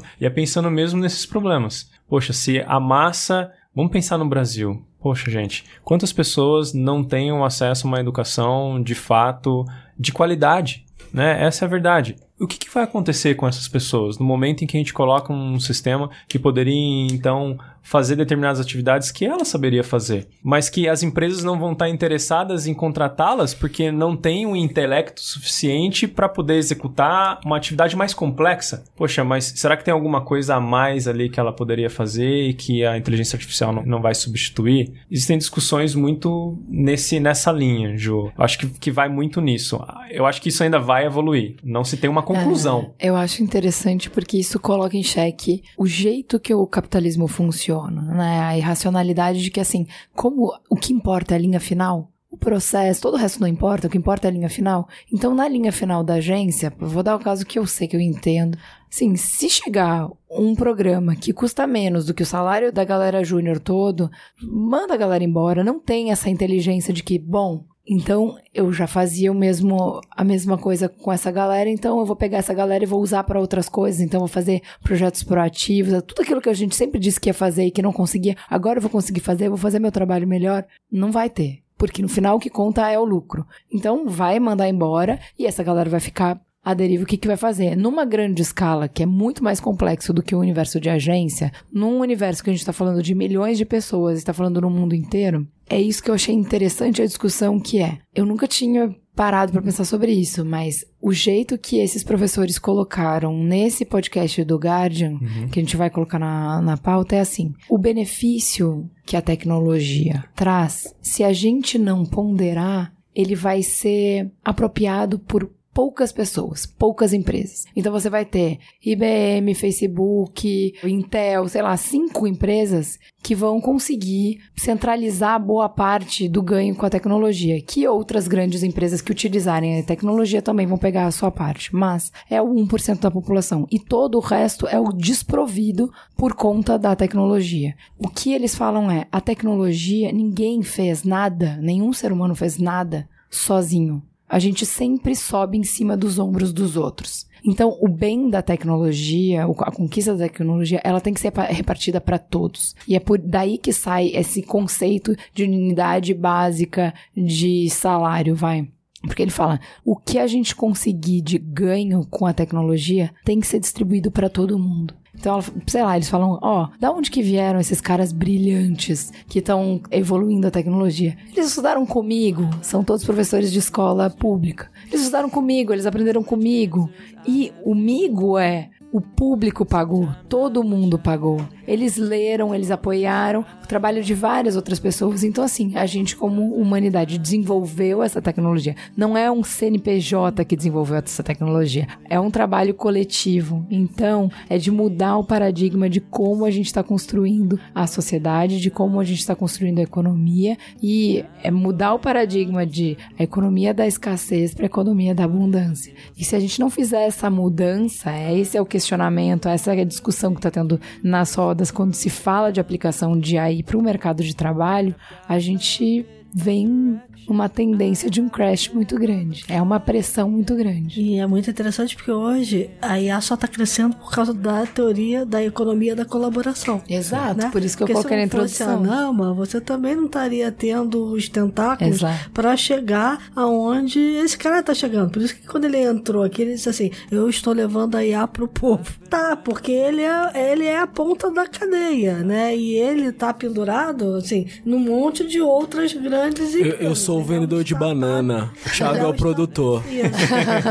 é exatamente isso. Mas outra, outro argumento E, e se não tiver todo o ecossistema das startups e do trabalho nas universidades e todo mundo gerando conhecimento que faça essa roda girar, a gente hoje não estaria aqui com a inteligência artificial também. S sabe que eu digo que isso daí é o petróleo do dia de amanhã eu ainda não vi empresas criarem uma espécie de marketplace para vender conteúdo, por exemplo, porque conteúdo é o que realmente movimenta, né? Talvez, eu não sei, é uma ideia, é uma ideia para as pessoas que se sentirem capacitados de poder gerar isso. Talvez as pessoas deveriam começar a trabalhar em, em conteúdos específicos e disponibilizar e vender isso. Porque no fundo, no fundo, o que o Poupinha lá sabe e o que ele vai adquirir de inteligência pode ser disponibilizado e colaborado, já que a gente está falando de colaboração, né? Eu sinto muita falta disso hoje na, na IA de hoje. Se a gente tivesse um lugar onde as diferentes pessoas pudessem compartilhar do conhecimento relevante e curado, a gente teria uma IA muito mais acelerada nos dias de hoje. Sim. Essa é a razão que não evoluiu tanto quanto a gente talvez esperasse. Mas assim que, assim que as pessoas sacarem isso,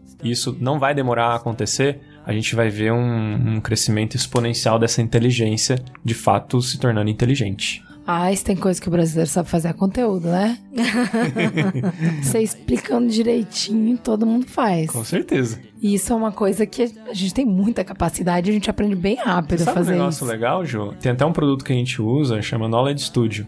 É, é um estudo de conhecimento mesmo, onde você faz a inserção de um documento dentro dele e você, vamos supor que você entende muito sobre esportes. Por que, que você não sai ensinando então para a inteligência artificial quais são os atributos, as entidades de, que são importantes, de relevância, etc., anotando 10 mil páginas referente a esporte? Exporta um modelo de machine learning, sem conhecer programação, e entrega isso para IA. cuidado aí que você tá criando uma outra Wikipedia, né? Você vê? Você vê? Já pensou? As pessoas podem disponibilizar o conhecimento dessa forma. Acho que existe uma forte tendência disso começar a acontecer. Eu acho que vai ser uma boa, vai ser positivo. Então temos um programa, né, Cris? Temos um programa. Vamos surfar o Oasis. back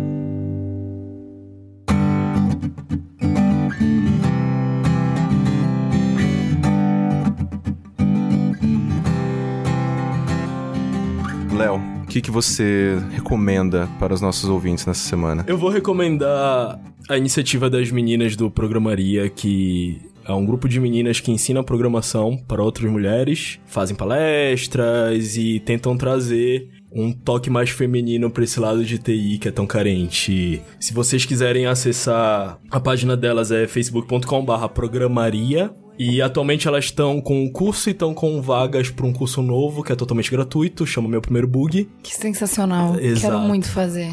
A Luciana Eiko, junto com a Patrícia e a Dayana, estão desenvolvendo esse curso. E as inscrições estão abertas, entrem na página e vejam quando vai ser o próximo. Muito bom. E tragam mais mulheres para o nosso universo que a gente tá precisando do lado feminino. Uau, adorei. Tiago, o seu. Legal, eu sou muito fã de filmes, né? Eu sei que não é um filme novo, mas pra quem não assistiu, eu assisti não faz muito tempo, assista Ex Machina. Muitos dos meus clientes me perguntam sobre a singularidade, o filme retrata várias coisas sobre a evolução da inteligência artificial, se fala sobre algoritmos onde possuem um treinamento não supervisionado. Eu acho que é legal as pessoas assistirem, terem um conhecimento, mas não se sentirem ameaçados por causa daquilo, não sintam medo, só conheçam realmente o que realmente trata, o que que é essa tal da singularidade quando se fala de inteligência artificial.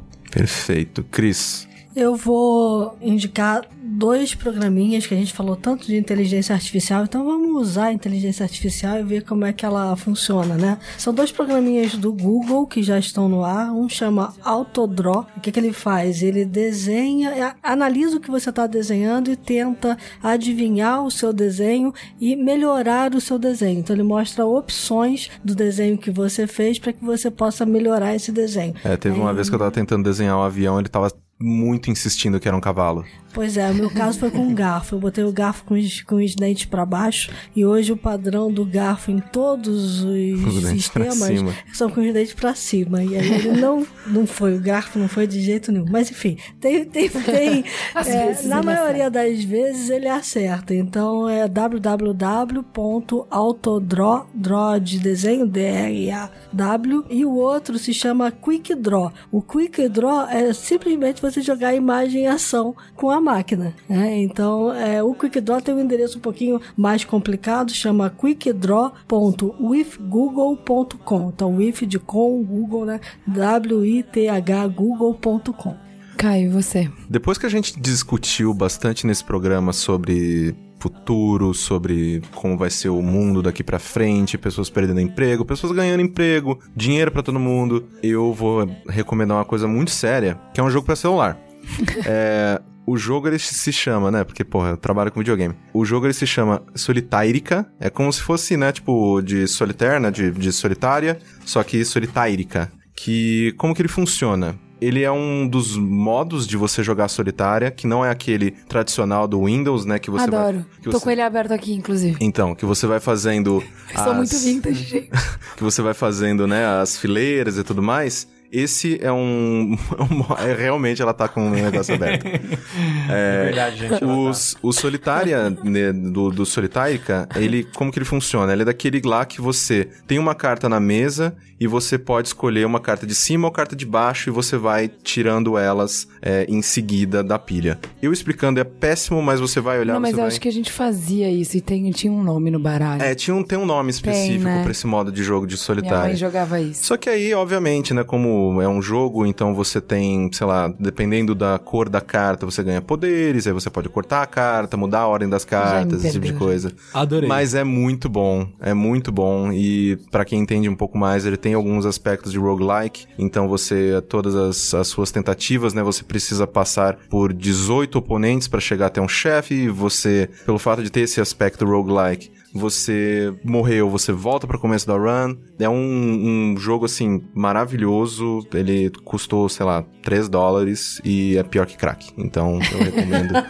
absurdamente. Solitairica. Ju, finaliza pra gente. No tema, eu vou indicar o, a palestra de novo, tá, gente? Já indiquei, mas eu sei que vocês não ouviram. Espero que agora, inspirados por esse programa, vocês escutem a palestra do Bruce Sterling no SXSW. Ele encerrou o SXSW fazendo uma palestra incendiária sobre essa discussão de se a inteligência artificial vai acabar com os nossos trabalhos. Eu vou dar o spoiler do fim. É, não, não são os computadores, não é a tecnologia que acaba com os nossos trabalhos, é a gente que não sabe dividir com o amiguinho. É a gente que ferra com a nossa vida. O problema sempre foi o ser humano, nunca foi a tecnologia. Então escutem lá, ele é sensacional, ele é muito mordaz, muito irônico, vale muito a pena. E eu assisti com o Merigo e não ia dar como farol aceso porque eu tive minhas questões o Guardiões da Galáxia 2. Mas eu queria dividir com vocês, porque assim, eu assisti o primeiro e eu amei, eu saí do cinema encantada, foi um dos meus filmes preferidos, nananã. E aí,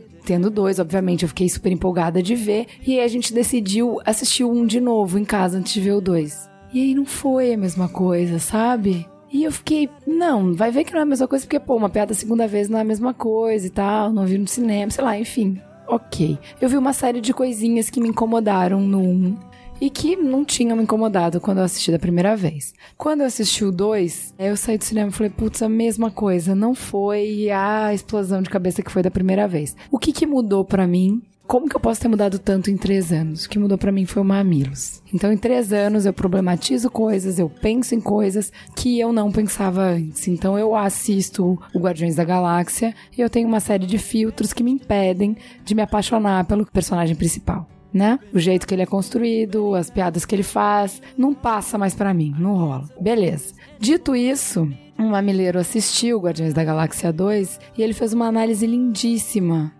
com o final do filme e sobre como ele chorou muito pensando no Mamilos.